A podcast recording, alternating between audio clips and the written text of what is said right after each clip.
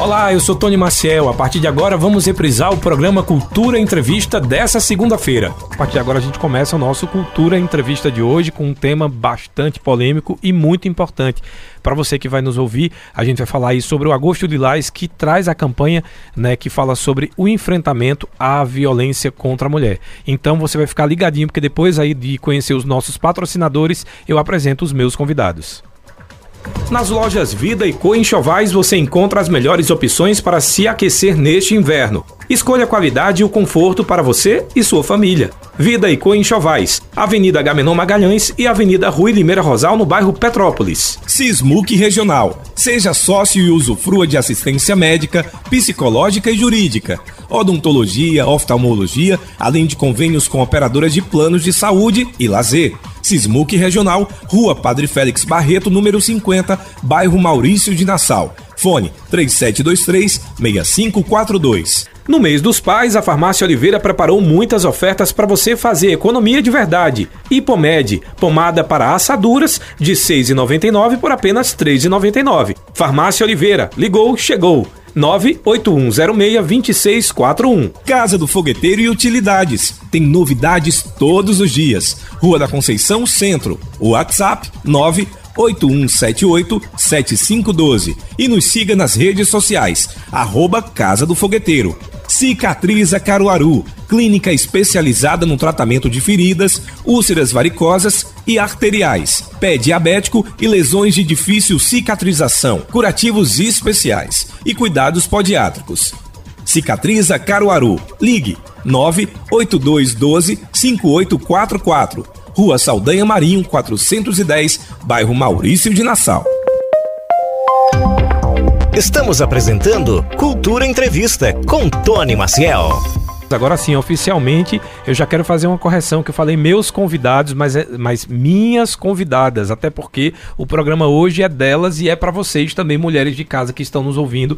Hoje o tema é bastante sério, a gente vai tentar tratar esse assunto de uma forma leve, mas não tem nada de leve, vocês vão entender por quê. Porque tem algumas coisas a se comemorar, mas grande parte das coisas que nós vamos falar aqui ainda são é, objetivos que precisam ser alcançados. Para falar sobre esse tema, que é o Agosto Lilás, é uma campanha que fala sobre o, o enfrentamento à violência contra as mulheres, eu estou recebendo aqui no estúdio a minha amiga Juliana Gouveia, que é secretária da Secretaria de Políticas Públicas para as Mulheres, inclusive com sede nova aqui em Caruaru. Depois eu quero conhecer, mas só vou quando tiver um cafezinho. Então, boa tarde, Juliana Gouveia, seja bem-vinda aqui à Rádio Cultura. Boa tarde, meu amigo Tony. Né? Mais uma vez é uma satisfação estar aqui com vocês. Aproveito para cumprimentar também Wanda, que está aqui com a gente hoje, Sandro, que estava aqui, Almeida também, que passou por aqui. Dar uma boa tarde a todas e todos. Dizer que é uma satisfação estar com vocês hoje. Me sinto muito em casa quando a gente está dialogando aqui. Dizer que esse espaço que vocês nos possibilitam é muito importante. Porque sem ele, a mulher não vai conseguir a informação necessária para pedir ajuda, para romper com o ciclo de violência. Então, desde já, muito obrigada. A gente que agradece, inclusive, para enriquecer esse debate a gente também convidou a Elba Ravani, que é advogada de direitos humanos e também doutorando em educação contemporânea. Seja muito bem-vinda aqui à Rádio Cultura também. É, boa tarde, Tony. Boa tarde a todos e todas que escutam a Rádio Cultura. Para mim é um prazer imenso vir mais uma vez aqui dialogar sobre um tema importante é, e que esperamos um dia ter superado a situação da violência contra a mulher né, no nosso estado, no nosso país, no nosso município. Queria saudar também Juliana Gouveia, secretária da Mulher daqui de Caruaru, né, e toda a equipe da Rádio Cultura. A gente agradece a presença de vocês, lembrando que vocês ouvintes podem participar através do nosso WhatsApp, já está aberto aí o canal 981091130, pode mandar suas perguntas, você também pode participar com a gente através do nosso Facebook, já estamos em transmissão ao vivo, você pode acompanhar por lá também, e lembrando que ao final desse programa fica disponível lá no Spotify, então então não tem motivo para você dizer que não tem como ouvir. Se for trabalhar, não tem como ouvir agora, você pode ouvir depois. Mas vamos falar sobre esse tema, Juliana. Inclusive, esse mês de agosto, simbolicamente, né, esse agosto lilás, ele tem uma razão de ser no mês de agosto. Né? A gente está comemorando aí a Lei Maria da Penha e eu queria que você falasse um pouquinho da importância dessa conquista. Antes, vou cumprimentar a minha parceira Elba. Elba, que foi secretária de Políticas para Mulheres também aqui no município de Caruaru, que deixou um excelente legado. E isso é uma construção coletiva, né? Então, aproveito também para mandar cumprimentar todas as secretárias que me antecederam. Então, a gente tem feito um processo de fortalecimento dessa política aqui em Caruaru e todas as, todas as pessoas, todas as mulheres que passaram deixaram sua contribuição. Então, Elba, obrigada e parabéns. Então, importante demais esse mês, não é? Não que os outros meses não sejam, mas a gente celebra 16 anos da Lei Maria da Penha. A gente pode dizer que existe um antes e depois da violência doméstica e familiar depois da lei. Uma lei que, além de você trazer a questão de, de tipificar quais são os principais tipos de violência que acontece, também tem a questão da prevenção e da punição nos casos de, de agressão. Essa lei, ela dá suporte, né, ela dá ênfase às outras políticas de prevenção que acontecem, como o próprio CRM, que é o Centro de Referência da Mulher, que acolhe as mulheres vítimas de violência doméstica e familiar. Então, para a gente falar no mês de agosto, é justamente fortalecer essa política que é feita em todo o Brasil. Fortalecer a ideia de você integrar uma rede de enfrentamento à violência, a exemplo que acontece aqui em Caruaru, onde vários outros é, parceiros fazem parte dessa rede, como a própria Delegacia da Mulher, que também está justificada nessa lei. Não que antes a gente já não tivesse algumas delegacias da mulher a nível de Brasil, mas posterior à Lei Maria da Penha, isso, isso ganha força, esse, essa política ganha força. Então, a delegacia, a vara de violência doméstica e familiar, os próprios centros de referência da mulher, que hoje a gente tem, ainda temos poucos centros que acontecem. Acho que aqui em Pernambuco, acho que se eu estiver errada, Elba pode me corrigir, nós temos pouco mais de 30 CEANs em mais de 180 municípios. Então, é muita coisa que a gente ainda precisa trabalhar, mas a Lei Maria da Penha, ela dá esse suporte, esse pontapé para que a gente diga baixa de violência contra a mulher. Algo que já acontecia na maioria das, dos lares brasileiros, mas que antes a gente não tinha uma lei que garantisse esse direito a essa mulher. E é uma lei que desse, inclusive, possibilidade de outras políticas serem realizadas. Então, a Lei Maria da Penha é um, tem um ponto-chave, um marco na garantia de direito das mulheres, que é a gente trabalhar juntos pelo fim dessa violência. Então, tanto ela tem a sua, a sua vertente punitiva, como tem a sua vertente preventiva. E é nisso que a gente atua. Então, essa lei ela deu possibilidade para que as faculdades, outras instituições pudessem, é, muitas ONGs hoje também são formadas para que possa fortalecer o direito dessa mulher. E mesmo hoje, 16 anos depois dessa lei, a gente ainda tem tantas mulheres que não conhecem seus direitos, que não conseguem pedir ajuda. Né? Então essa lei também vem para a gente estar tá sempre fortalecendo. O Agosto Lilás vem para isso, para a gente fortalecer, colocar luz nesse problema e trazer mais parceiros para enfrentar junto com a gente essa realidade. Elba, eu queria já fazer uma pergunta para você que eu acho que é muito corriqueira, você deve ouvir muito essa pergunta, Juliana também. Mas qual é um dos maiores motivos hoje em dia que as mulheres ainda se calam? É falta de informação, como Juliana falou? É medo do companheiro que ainda não se sente segura? Ou é a dependência financeira? Quais são desses três fatores aqui o que é mais é, forte para que elas não consigam pedir ajuda? Os três, Tony. É a violência contra a mulher ela é cultural, né? É decorrente do sistema patriarcal que na sociedade está muito bem arquitetado. Né? Nem, todas os, nem todos os meios de comunicação têm a, o mesmo compromisso da Rádio Cultura, né? de levar a informação até as diversas mulheres. Então, é, o sistema patriarcal que possibilita, que legitima a violência contra a mulher, conta né, com a articulação com os meios de alguns meios de comunicação, com algumas legislações que ainda eh, são muito engessadas no que diz respeito é, principalmente ao processo né, é, de responsabilização do agressor, bem como também com as instituições educacionais. Então, essa cultura faz com que as mulheres vá crescendo né, numa sociedade em que o mito do amor romântico ainda está muito presente. O mito né, do príncipe encantado ainda está muito presente, em que ela cresce escutando todos os homens são iguais e todos os homens não são iguais. Tem os, tem os que são agressores e tem os que não são agressores. Então a gente é, tem esse fator cultural que gera uma dependência emocional. É, a realidade econômica da mulher dificulta ela sair do ciclo de violência, né? Porque se a mulher não tem uma casa para morar, se a mulher não tem renda, né, para colocar comida na mesa para seus filhos e para si mesma, isso dificulta ela sair do ciclo de violência. No entanto, mulheres que são financeiramente né, é, independentes, elas também sofrem violência porque pesa o fator cultural. Então há né, aí é, todo um arranjo da sociedade que faz com que as mulheres tenham dificuldade de falar da, da violência porque ela ainda é responsabilizada, né, é uma vergonha, né, é, ou né, é dito que ela sofre violência porque a responsabilidade é dela, porque ela poderia né, simplesmente romper o ciclo como se fosse aí de uma hora para outra. Tem uma autora né, que eu gosto muito, que é a Safiotti, e ela sempre diz da importância do Estado né, para que a mulher saia desse ciclo de violência, sejam as mulheres pobres, sejam as mulheres ricas. É, é, a, o Estado ele é muito importante, ele precisa estar presente para fortalecer essa mulher, para que essa mulher entenda que ela tem direito a uma vida livre de violência e assim ela possa romper o ciclo. Né? Assim como os processos de responsabilização também são importantes, os processos educativos, para que desde criança né, meninas a, é, aprendam né, que elas podem ter e ela tem o direito de ter uma vida livre da violência, mas principalmente que os meninos aprendam que eles não têm o direito de agredir as meninas. Nesse sentido, a Lei Maria da Penha é uma verdadeira revolução, porque uma criança na escola, ela sabe, né? Eu tenho um sobrinho, ele está agora com 10, 9 anos, né? E ele diz, né? Menino não pode bater em menina porque tem a Lei Maria da Penha. Então tem aí o fator pedagógico que é pouco estudado e que a gente precisa debater muito, né? As pessoas às vezes dizem, ah, depois da Lei Maria da Penha o índice de violência aumentou não aumentou. O que aumentou foi a sistematização dos dados. Talvez o nível, dado... de, denu o, o, o nível de o aumento de denúncia. Né, o encorajar essas e, mulheres. Exatamente. E ainda tem esse fator educacional, né? Que uma geração cresce entendendo que há um compromisso institucional né, dos diversos órgãos do poder público de enfrentar dentro do aparato judiciário né, é, a perpetuação né, da legitimação da violência contra a mulher, que ainda é presente, nos meios de comunicação, mobilizando os meios de comunicação para fazer o que a Rádio Cultura já faz, dialogar sobre o tema, né, e também nas escolas. Então, acho que a lei tem muito a comemorar, né, mas temos muito também ainda a lutar.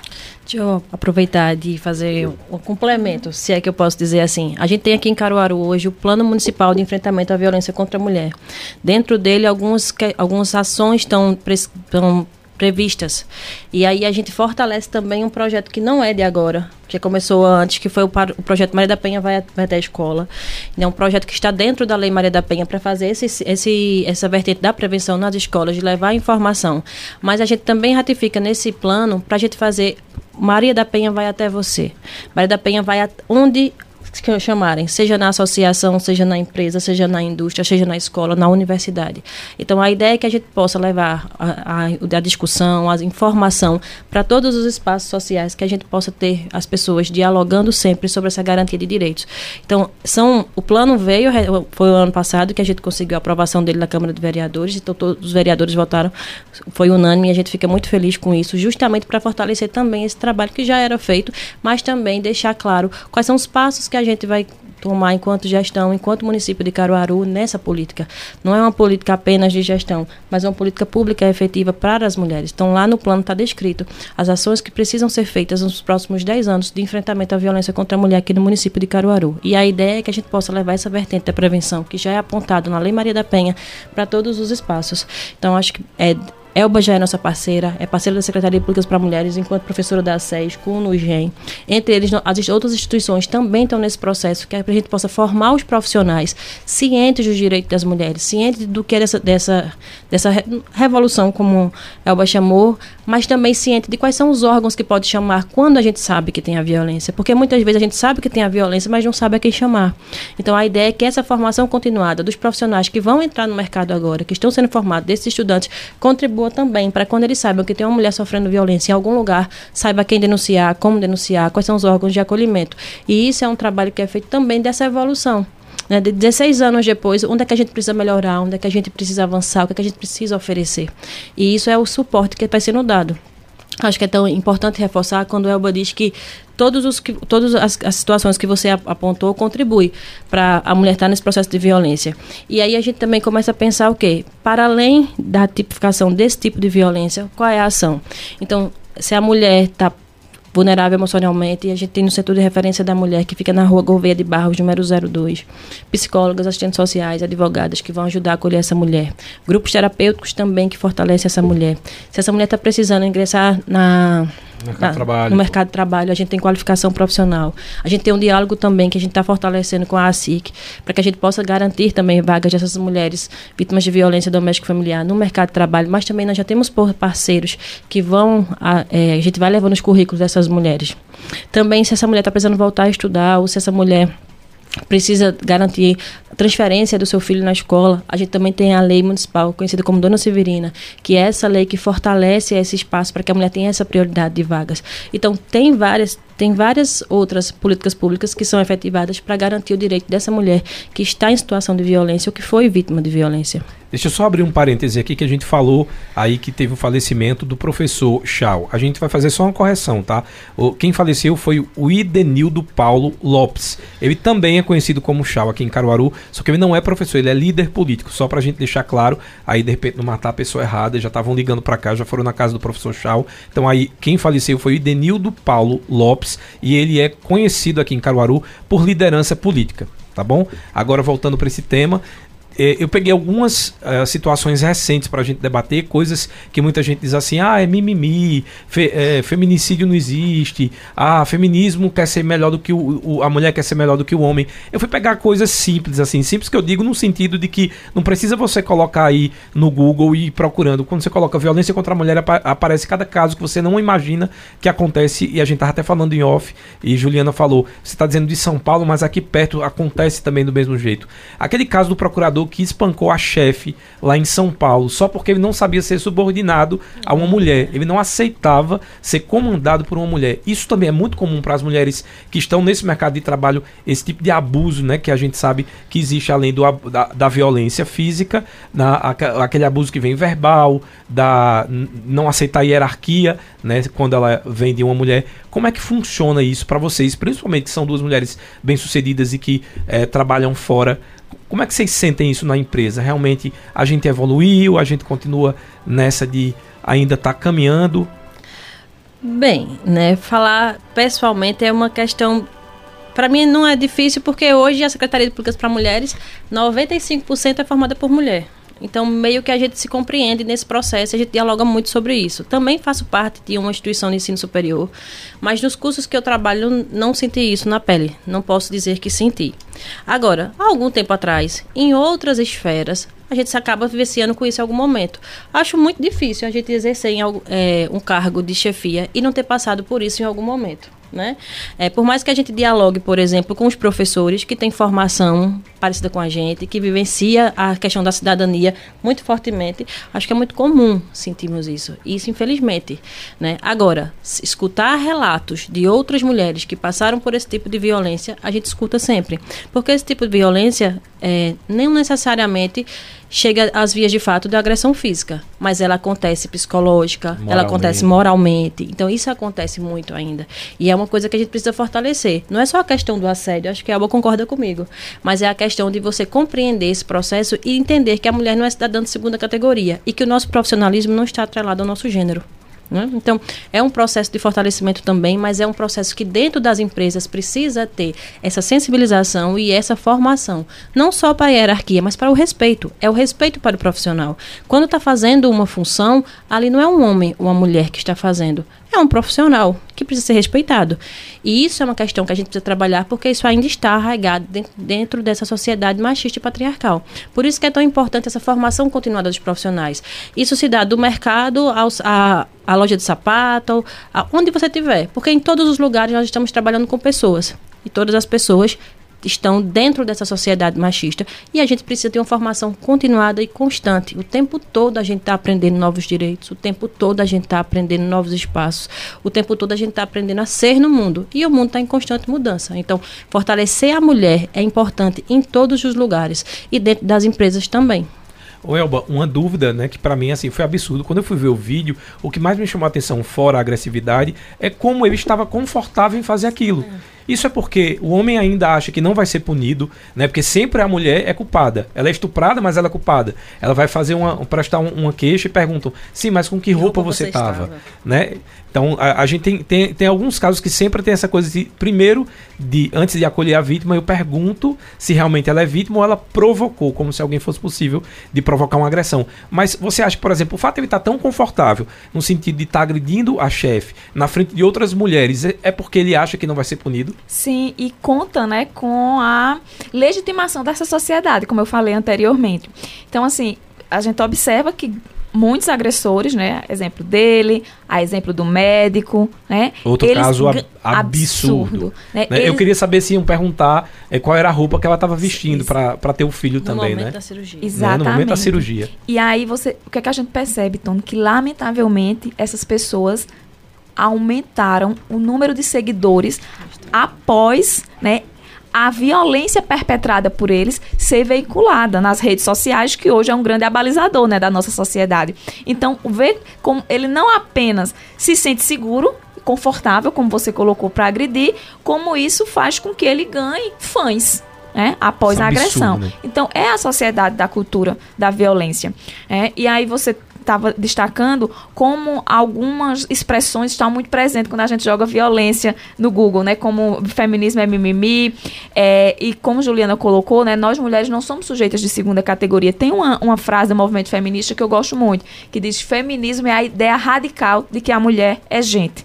né? E isso é difícil de ser entendido numa sociedade em que os homens crescem, são educados né, para se sentirem superiores às mulheres. Né? Por isso eles se sentem confortáveis para a prática do estupro, né, para a prática dos estupros nos locais de trabalho, como é o caso do médico, mas temos várias outras situações né, é, no nosso país. É, e é importante a gente perceber que para a gente romper com essa cultura da violência, essa cultura que legitima a violência, que legitima a conduta do agressor, a Lei Maria da Penha é importante, mas, mas ela é importante né, que ela seja aplicada a partir né, da perspectiva de que mulheres estão em situações distintas. Né? Então, se a gente olha os dados, né, a, ma a maioria das mulheres que são vítimas de violência são mulheres negras. Então, a gente tem que entender né, que, por exemplo, as mulheres que são negras, elas sofrem, além do machismo, o racismo. As mulheres que são negras, elas são maiorias das mulheres pobres do nosso país,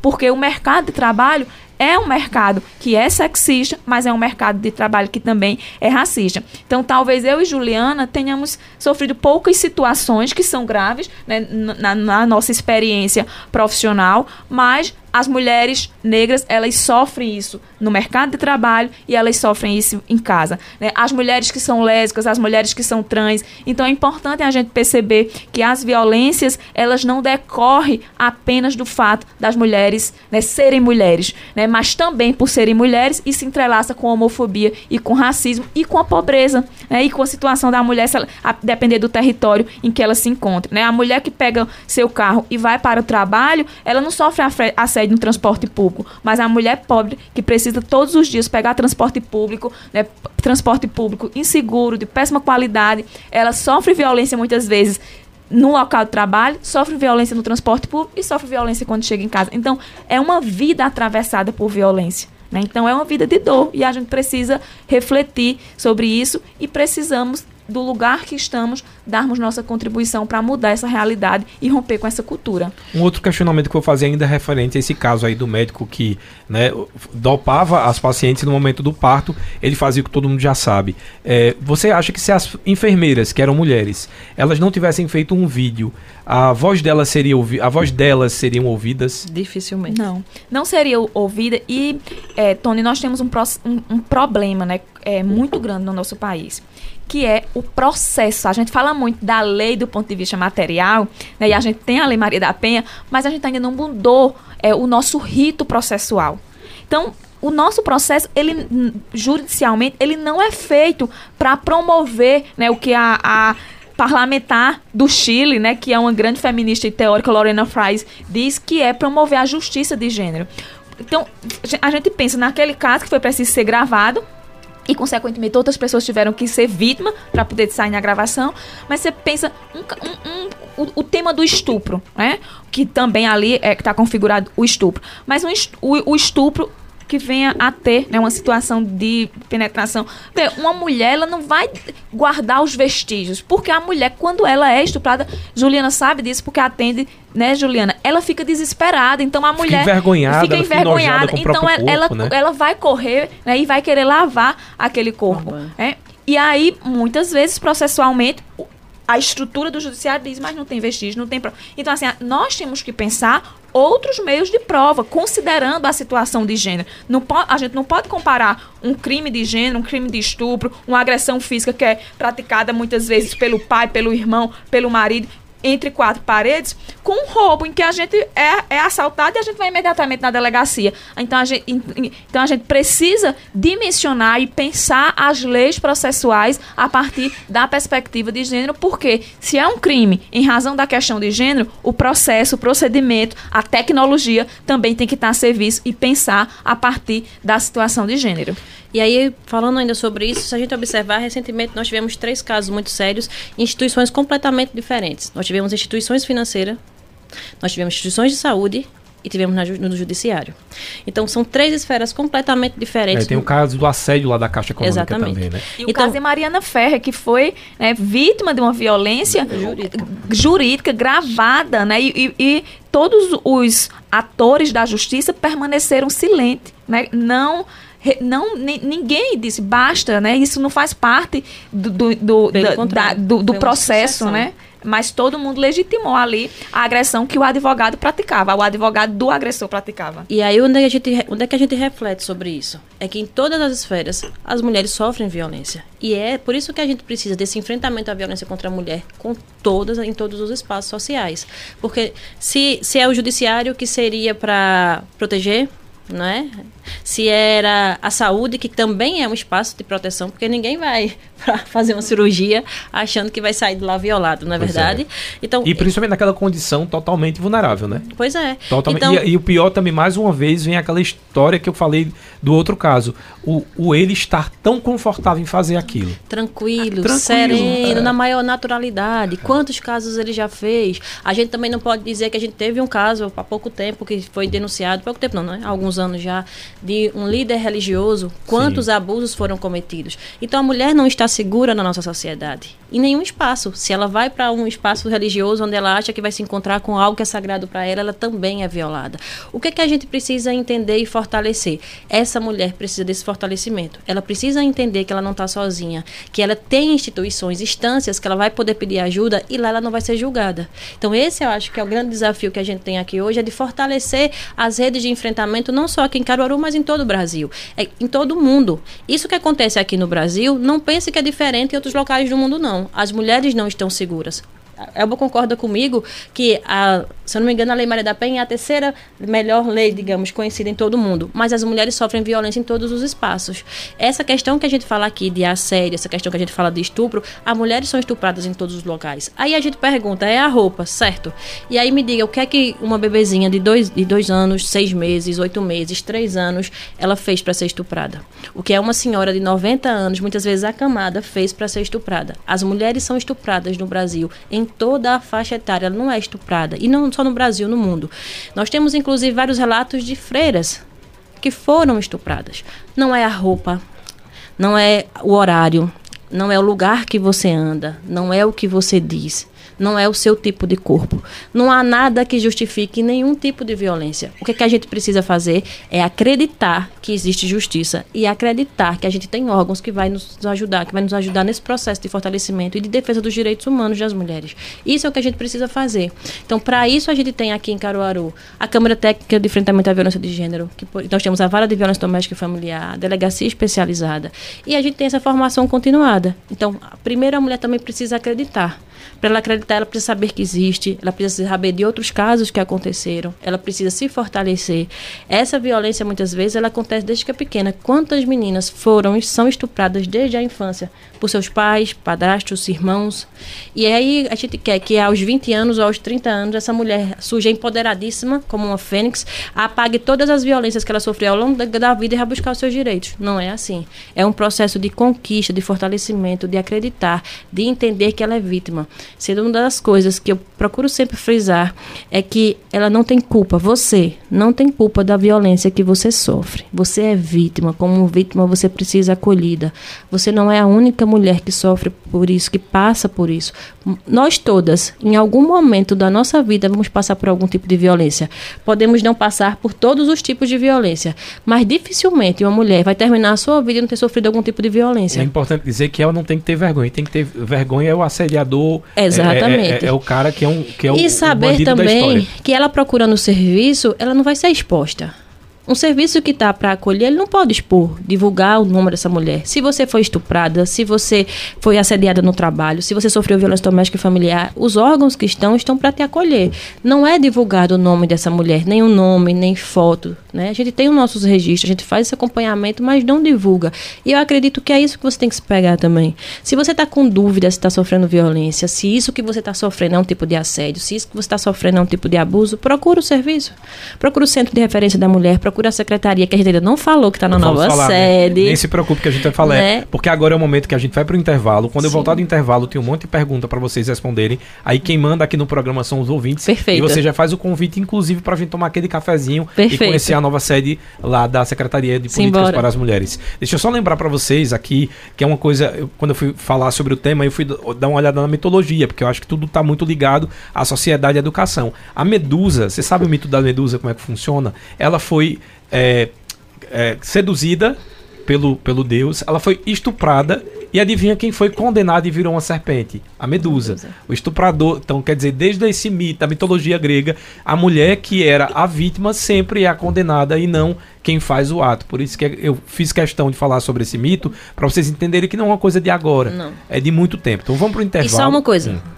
E para hoje a gente tem a Lei Maria da Penha e a gente tem outras leis no Brasil. Para hoje as mulheres terem o direito de votar, é importante a gente reforçar que há muito tempo, desde a antiguidade, que as mulheres estão lutando pelos seus direitos.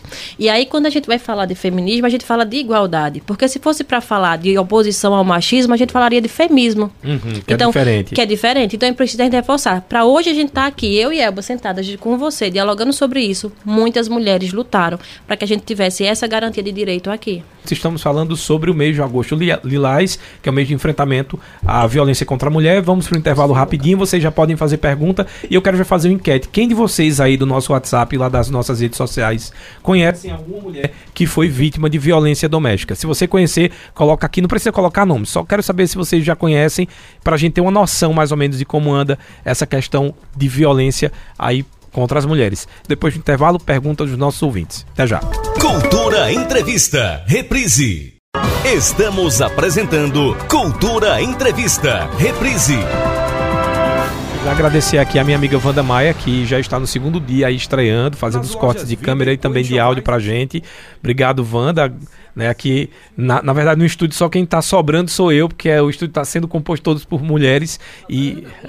Integrando, tá bom. É, é- e é verdade, a gente tá falando inclusive aqui em off sobre isso, que o homem não deve é, pensar que ele, é, que ele é contra a mulher no sentido de que, ah, eu sou meu concorrente. Pelo contrário, o homem ele deve entender que se ele descobre, por exemplo, o amigo dele é assediador ou é machista e ele intervém, ele tá fazendo o papel que deveria ser feito e só. E só, e só isso. E essa é pra gente para fortalecer, né? Do mesmo jeito que a gente trabalha o respeito a igualdade das mulheres para com os homens, dos homens para com as mulheres. A gente só, puder, só consegue construir se for horizontal e só consegue transformar se for junto com vocês. Não é as mulheres versus os homens, somos juntos por uma sociedade melhor, juntos para enfrentar, juntas e juntos para enfrentar o racismo, a homofobia, a violência contra a mulher, né, o preconceito. Então acredito que a gente só transforma a sociedade se der as mãos. E esse é o trabalho que a gente tem. Porque às vezes a gente pensa assim, meu pai não é agressor. Aconteceu, eu sempre gosto de, de lembrar de alguns casos que a gente vivencia, né? Infelizmente, Elba, a gente vivenciou um caso de um vizinho que pediu para denunciar, é, pediu nossa ajuda, porque tinha uma mulher sofrendo agressão. Quando a gente foi averiguar, os filhos chegaram. E os filhos chegaram e disseram assim: ninguém vai denunciar aqui não, que meu pai não é bandido. Seu pai não é bandido, mas ele é autor da agressão. Ele tá agredindo sua é mãe. bandido sim, né? talvez eles não queiram aí- aceitar, mas é. O e que bate aí, mulher pra mim é bandido. Os filhos também são coniventes. Ela já, eles já eram idosos, né, por volta de 70 anos. Então, quantos anos essa mulher sofreu violência? E nem os filhos acolhem. Uma das coisas que é importante frisar é que a mulher que sofre violência, boa parte das- dos familiares viram as costas. Por isso que é tão difícil ela romper com o ciclo, porque ela está se se sentindo sozinha. Porque quem está próximo dela não dá apoio. Não dá apoio porque não quer que a pessoa seja presa, seja punida, não dá apoio porque acha que ela procurou, não dá.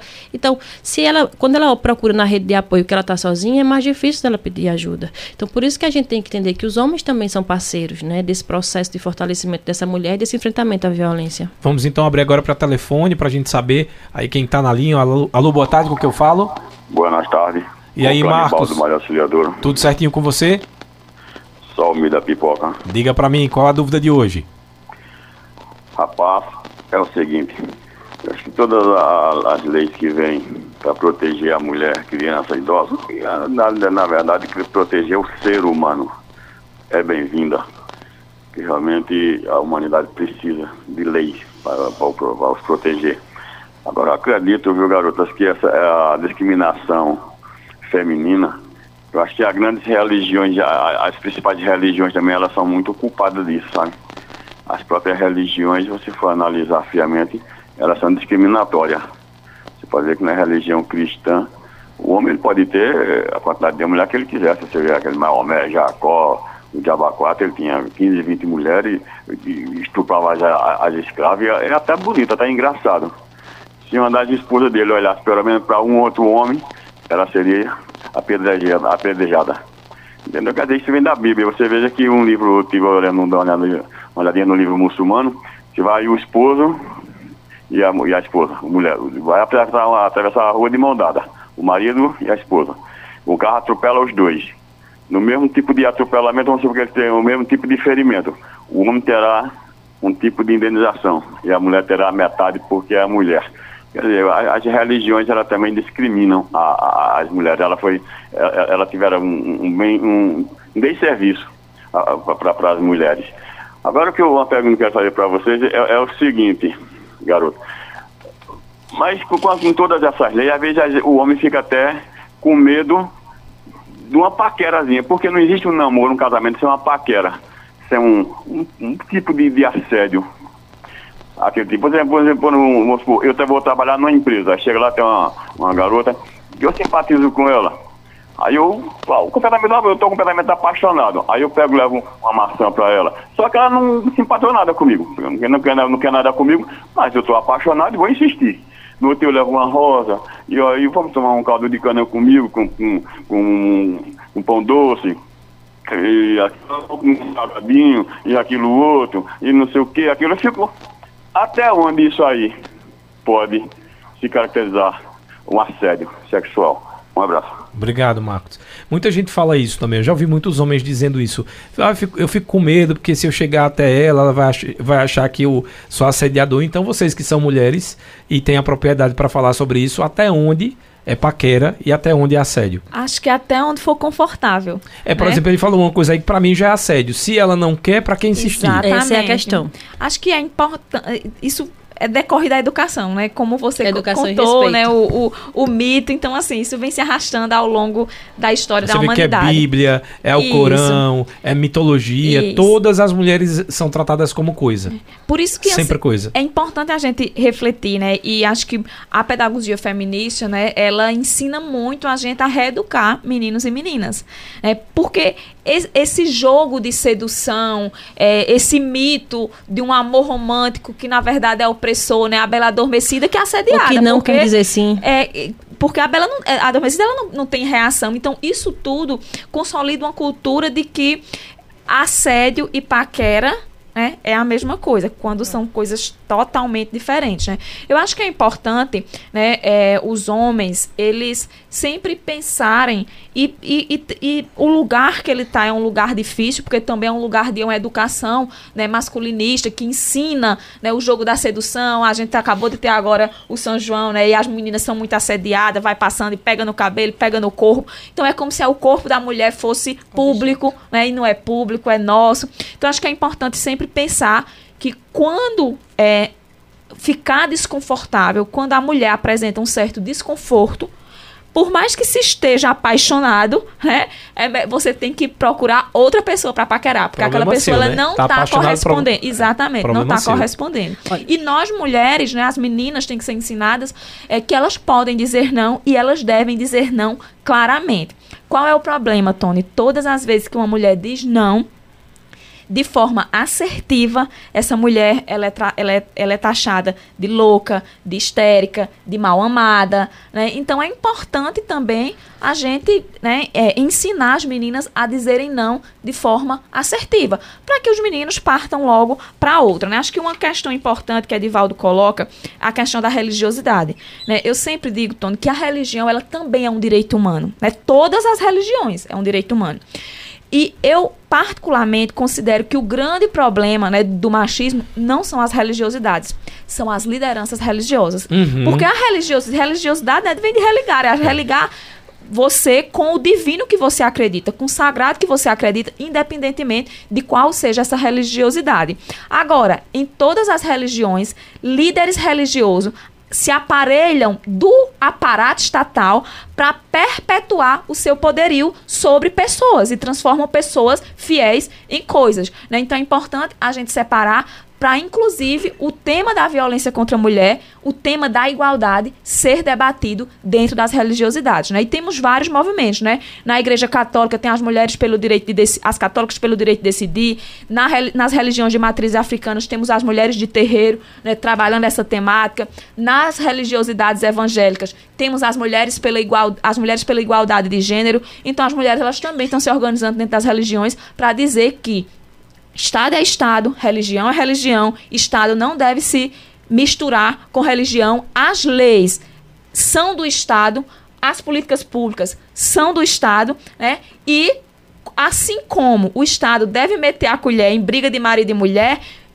o Estado, né, a regra geral é ele se abster de interferir na religião, mas quando um abuso está sendo perpetrado né, dentro das um religiosidades líder, né? pelo líder, liderança. o Estado deve também intervir, assim como acontece na família, porque deixa de ser uma coisa né, que está cumprindo com a sua função social, porque a religiosidade tem sua função social, e passa a ser uma questão de Estado, porque está tendo violência e onde há violência o Estado tem que intervir. Gilvan Calado está mandando aqui parabéns para Juliana Gouveia pelo trabalho em frente à secretaria, à frente da Secretaria da Mulher, é, lutando pelos direitos e o fortalecimento das mulheres. Já pegar aqui mais mensagens, porque senão a pessoa fica com raiva de mim se eu não faço as perguntas. Tem aqui, ó, essa. Boa tarde, parabéns pela entrevista. Meu abraço para Juliana Gouveia e para Elba Ravani, é, que um dia fui entrevistar e a chamei de Elba Ramalho. Essa aqui quem mandou foi o Giovanni. um abraço para Giovanni. Cuidado que isso pode ser assédio, viu? Renato Simão é, tá dizendo que tá ouvindo a gente ligadinho lá no, Ju, no Juá é, parabenizando pelo, pelo debate, a Joséilda Naí colocou assim: Boa tarde, concordo sim com a colocação de vocês. E tem uns fatos em família. Infelizmente, graças a Deus, eu não sou vítima, mas quase. Acontece muita, muito isso dentro do, do, do eixo familiar, né? As pessoas acham que é sempre fora. Não, a minha filha, não vou liberar minha filha, só vai sair é, com, a, com a... E às vezes dentro de casa que essa violência está acontecendo, né, Juliana? Olha, eu vou dizer uma coisa agora, talvez que possa chocar um pouco. E quando eu falo de família, eu não estou falando só de pai, mãe e filhos, né? Eu estou falando do nosso círculo familiar, né?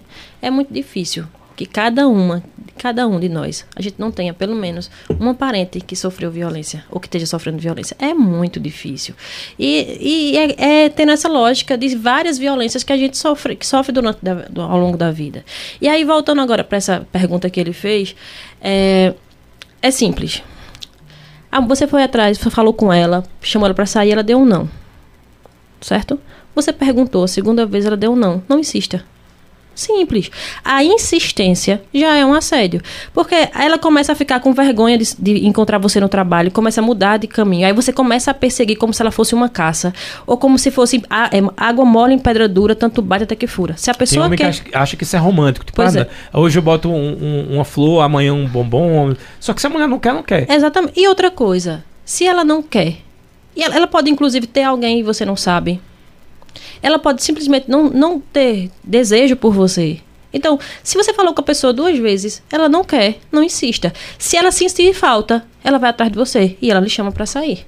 Então, acho que a gente tem que é, simplificar as coisas. Um bom dia, uma boa tarde, você está muito bonita hoje. É diferente dizer, ô oh, gostosa, ou lá em casa, minha mãe quer você como uma hora né? É, você estava falando da internet, pesquise aí, tem um assediômetro, que inclusive está na fachada da secretaria, falando o que é paquerar, né? É dar um espremão de uma mulher no ônibus e não é mostrar que está desejo por ela, não. Isso é assédio, né? Isso é violência.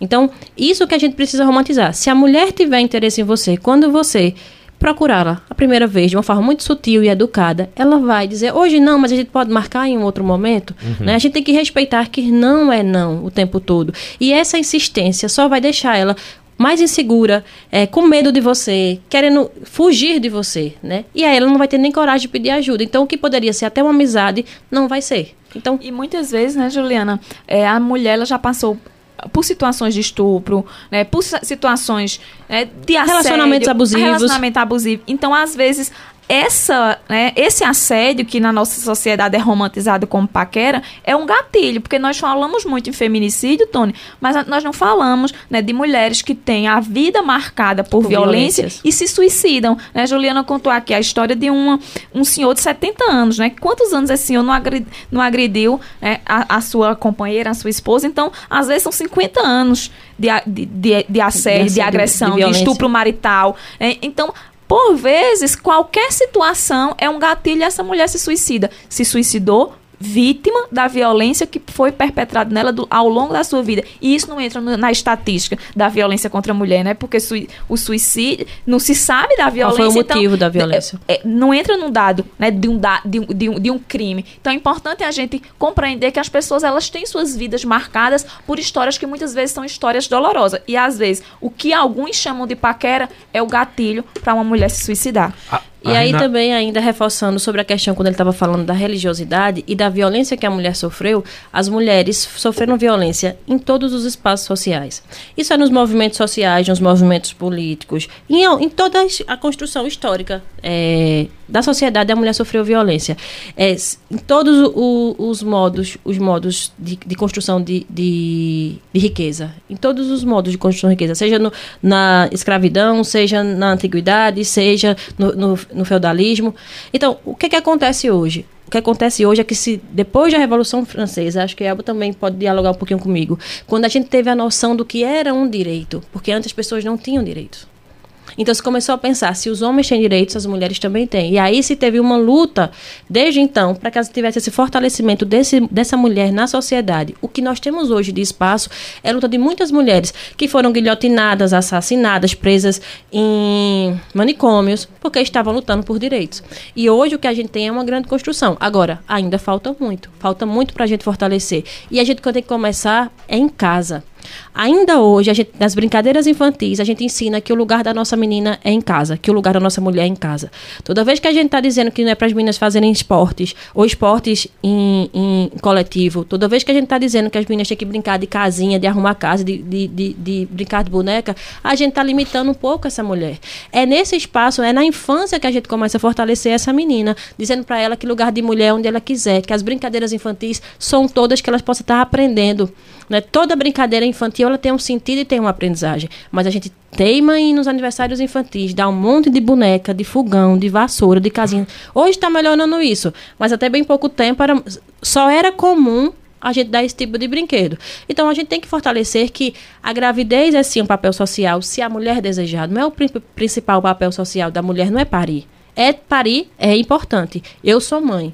Quando se quer. Quando né? se quer, mas se não quiser, essa não é a primeira função. Que é as um meninas... direito, né? A maternidade é um direito, Direito. e não uma Isso, obrigação. exatamente. Só que a nossa sociedade trata como uma obrigação e contraditoriamente sequer garante né, condições para essa mulher exercer a maternidade. Porque a mesma sociedade que diz você tem que ser mãe, porque senão você tem um problema, é a sociedade que as mulheres, mesmo Que tendo perdem vaga no mercado de trabalho. mesmo tendo estabilidade, elas perdem vaga no mercado de trabalho. É as mulheres que muitas vezes têm um parceiro e esse parceiro, né, durante a gravidez, desaparece. Então é importante a gente repensar. Que quando ela né, tem o que- dois, três meninos que ela teve, pariu porque quis. Exatamente. É, ela sempre é culpada. Sempre é culpada. Se ela fica com, com a criança e não, não, não consegue é, sustentar, ah, não, porque fez. Né? A Por quê? pergunta é, ela fez só. E por que a mulher? Veja, a mulher foi estuprada, é verdade?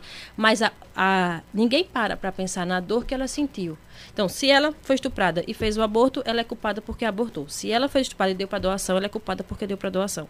Então, a gente acaba tendo os nossos corpos sempre né, é, a- ao julgamento da à disposição da sociedade. E isso é uma coisa muito complicada. Nós temos ainda hoje, infelizmente, uma grande quantidade de meninas que, com gravidez na adolescência. E ninguém pergunta, eu tô vendo você olhando pro relógio. E ninguém pergunta quem engravidou. Mas diz assim, mas tu começaste cedo, não foi? Então, é uma responsabilização da mulher, é uma culpabilização da mulher que a gente precisa romper. Se é uma coisa que a gente tem que dizer para as mulheres, para as nossas amigas, para as nossas vizinhas, quando elas estão passando por algum tipo de violência, você precisa de ajuda? Eu posso lhe ajudar de alguma forma? Você conhece um serviço de proteção? Garanto que essa mulher vai se sentir muito acolhida, porque essa sua fala de julgamento não vai agregar nada, nem para você, nem para sua amiga. Tem aqui duas perguntas, vou tentar fazer rapidinho, que a gente tá bem em cima, senão você não vai conseguir falar da sede nova. Olha, quando a mulher é vítima de violência doméstica e familiar, ela tem que procurar imediatamente a delegacia. Essa pergunta foi da Renata, do centro da cidade. É importante que ela procure a delegacia. Mas o que, que acontece é que essa mulher pode estar fragilizada para procurar a delegacia sozinha. E ela pode não ter condição de pagar um advogado ou ter alguma orientação. Então, se ela quiser procurar a delegacia, a delegacia está funcionando, funcionando de domingo a domingo. Mas nós temos o Centro de Referência da Mulher, que fica na rua Gouveia de Barros, número 2, do lado do cemitério do Umbusco. E lá nós temos psicóloga, assistente social e advogada, que se a mulher quiser denunciar, nós inclusive acompanhamos essa mulher para realizar a denúncia e damos esse acolhimento e orientação de todos os direitos que ela precisar. Se por acaso ela estiver no centro da cidade, olha aí a deixa, a Secretaria de Políticas para Mulheres está de sede nova, no coração da nossa capital do Agreste, né? Do lado do Banco do Brasil, do lado do Banco da UAM, fazendo comercial eu tô de vendo, graça. eu tô vendo. É, mas nós o café lá. tem que ser caprichado, né? Olha, a pra gente faz o cafezinho como eu. Eu preparo o café para você. Não é muito bom não, mas é muito com muito carinho. E aí a gente está na Rua dos Expedicionários, número 30. Lá nós também temos psicólogo, assistente social e advogado. E se for o caso, você se sentir mais acolhida, nós lhe encaminhamos até o centro de referência. Nós estamos lá, nossa equipe está lá para lhe acolher, né? Para você não se sentir sozinha, para lhe ajudar na sua decisão, né? Para se for o caso, muitas vezes, Tony, essa mulher não denuncia logo, de- logo no momento, mas ela passa por um processo de fortalecimento com as psicólogas, assistentes sociais, para que ela possa denunciar. O que, é que a gente entende? Na medida que essa mulher procura ajuda, diminui em muito o número de risco de morte. E isso para a gente é muito importante. Né? Na, na, na inauguração da nova sede, o doutor Ildemar ele disse assim: as mulheres que procuram a rede de apoio aqui em Caruaru não morreram. Isso para a gente é o que mo- é, movimenta a gente, né? Que motiva a gente todo dia. Então, nossa rede de, de Caruaru funciona. Então, se você está na dúvida, se conhece alguém que sofre violência, manda procurar a gente. E a gente vai acolher, vai, vai ter o sigilo garantido. E o que a gente vai procurar fazer para que essa mulher possa se sentir fortalecida para romper com o ciclo de violência. Eu quero já agradecer a presença de vocês e quero dizer que eu fiquei muito cômodo de falar sobre esse assunto, porque eh, eu sempre dou esse depoimento, mesmo sem autorização da minha mãe, mas eu dou. Minha mãe, durante muito tempo, viveu violência doméstica e a gente, quando criança, né, eu acho que eu tinha 7 anos de idade, meu irmão 3 anos mais velho que eu, a gente não tinha autonomia e esperava que algum vizinho tomasse aquela à frente de ligar para a polícia e etc. E era uma década que a, a mulher apanhar era comum, fazia parte, inclusive, dos trabalhos domésticos dela, bastava não lavar um prato. E aí eu, eu lembro que aos sete anos de idade eu fui chamar a, a polícia e depois disso meu pai pensava duas vezes. Então, se você é, é vizinho de uma mulher, essa mulher não tiver essa mesma força, se os filhos não têm essa mesma força, não deixe de fazer, porque em briga de marido e mulher. Se mete a colher. E, e, e, e- E a denúncia é anônima. Você Sim. pode ligar, inclusive, para o Disque Denúncia, que é o 3719 4545, e o anonimato é garantido. Você pode ligar para a Patrulha Maria da Penha, por 98384 3226, que também é garantido. Então, essa. Na medida que você denunci- denuncia, você está ajudando a salvar vidas e você não vai estar exposto de forma alguma. Agradecendo aqui a Juliana Gouveia, secretária da Secretaria de Políticas para as Mulheres em Caruaru, que está no centro, tem um cafezinho que eu já vou provar. Elba Ravani, muito obrigado, advogada também de Direitos Humanos e doutorando em Educação Contemporânea. Quero dizer mais uma vez que o microfone da Rádio Cultura está sempre disponível para a gente falar desses assuntos, porque como você falou, além de informar, a gente tem o objetivo de salvar a vida dessas mulheres e contem sempre com a gente. E quando é que eu vou vir divulgar a, a programação do Agosto Lilás? É só você trazer. Pois olha, tá aqui cheinho. A gente tá com um mês intenso, inteiro de, de, de atividades. Sei que o tempo tá apertadinho, mas nós temos, teremos inclusive dois seminários: um de violência obstétrica no dia 19 e um sobre enfrentamento à violência que começa a partir do dia 28. Então eu vou mandar a programação direitinho, vou enviar a programação direitinho para que vocês possam ajudar a gente nessa divulgação. Muito obrigada, Tony. Um abraço, Juliana. Sempre um prazer estar com você.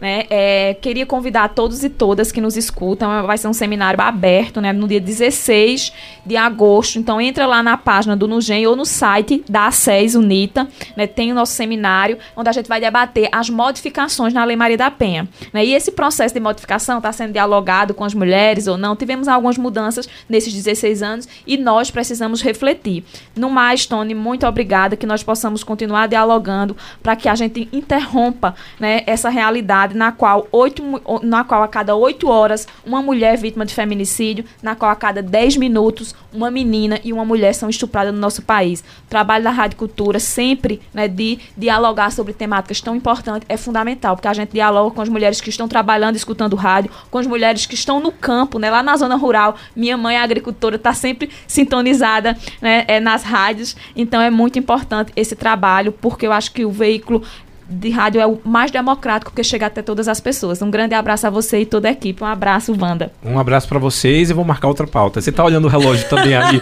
para ver se dá mais, mas eu vou fazer. Na próxima semana a gente já marca uma outra pauta e a gente pode falar um pouco mais, já que Só é o a mês. programação. É, o- é o mês de agosto lilás, então a gente vai, vai fazer mais assuntos sobre esse tema aqui no, no nosso Cultura Entrevista. Quero já agradecer a você de casa que está nos ouvindo, nos assistindo através do Facebook ou YouTube. Lembrar que esse programa fica disponível no Spotify e por que eu estou dizendo isso hoje com mais ênfase? Porque se você tem alguma mulher que passa por algum tipo de violência e você está querendo que ela se encoraje, passa esse link aí do programa, porque com toda certeza Juliana passou números aqui que são importantes e a gente quis aqui esclarecer que existem formas sim de você se livrar das agressões. Forte abraço para você, Cultura Entrevista vai ficando por aqui. Wanda, obrigado por um minuto de atraso. Cheiro para você e a gente se vê amanhã. Os assuntos que são destaque você escuta aqui no Cultura Entrevista com Tony Maciel. Nas lojas Vida e Co Enxovais você encontra as melhores opções para se aquecer neste inverno. Escolha a qualidade e o conforto para você e sua família. Vida e Co Enxovais, Avenida Gamenon Magalhães e Avenida Rui Limeira Rosal no bairro Petrópolis. Sismuc Regional. Seja sócio e usufrua de assistência médica, psicológica e jurídica. Odontologia, oftalmologia, além de convênios com operadoras de planos de saúde e lazer. Sismuc Regional, Rua Padre Félix Barreto, número 50, bairro Maurício de Nassau. Fone 3723-6542. No mês dos pais, a Farmácia Oliveira preparou muitas ofertas para você fazer economia de verdade. Hipomed, pomada para assaduras, de R$ 6,99 por apenas R$ 3,99. Farmácia Oliveira, ligou, chegou. 98106-2641. Casa do Fogueteiro e Utilidades. Tem novidades todos os dias. Rua da Conceição Centro. WhatsApp 98178-7512. E nos siga nas redes sociais. Arroba Casa do Fogueteiro. Cicatriza Caruaru, clínica especializada no tratamento de feridas, úlceras varicosas e arteriais, pé diabético e lesões de difícil cicatrização, curativos especiais e cuidados podiátricos. Cicatriza Caruaru. Ligue 98212 5844. Rua Saldanha Marinho, 410, bairro Maurício de Nassau. Você ouviu Cultura Entrevista.